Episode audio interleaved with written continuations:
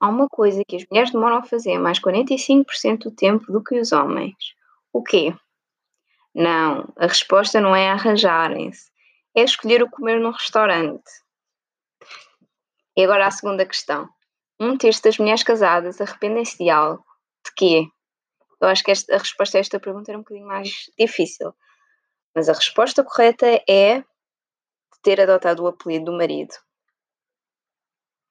A próxima música é a última que te trago, e para não desiludir, é de Taylor Swift ou do John Mayer, vais descobrir. Mas em síntese, acho que é um bom hino à individualidade de cada pessoa. Cada um é único no que tem de bom e de mau.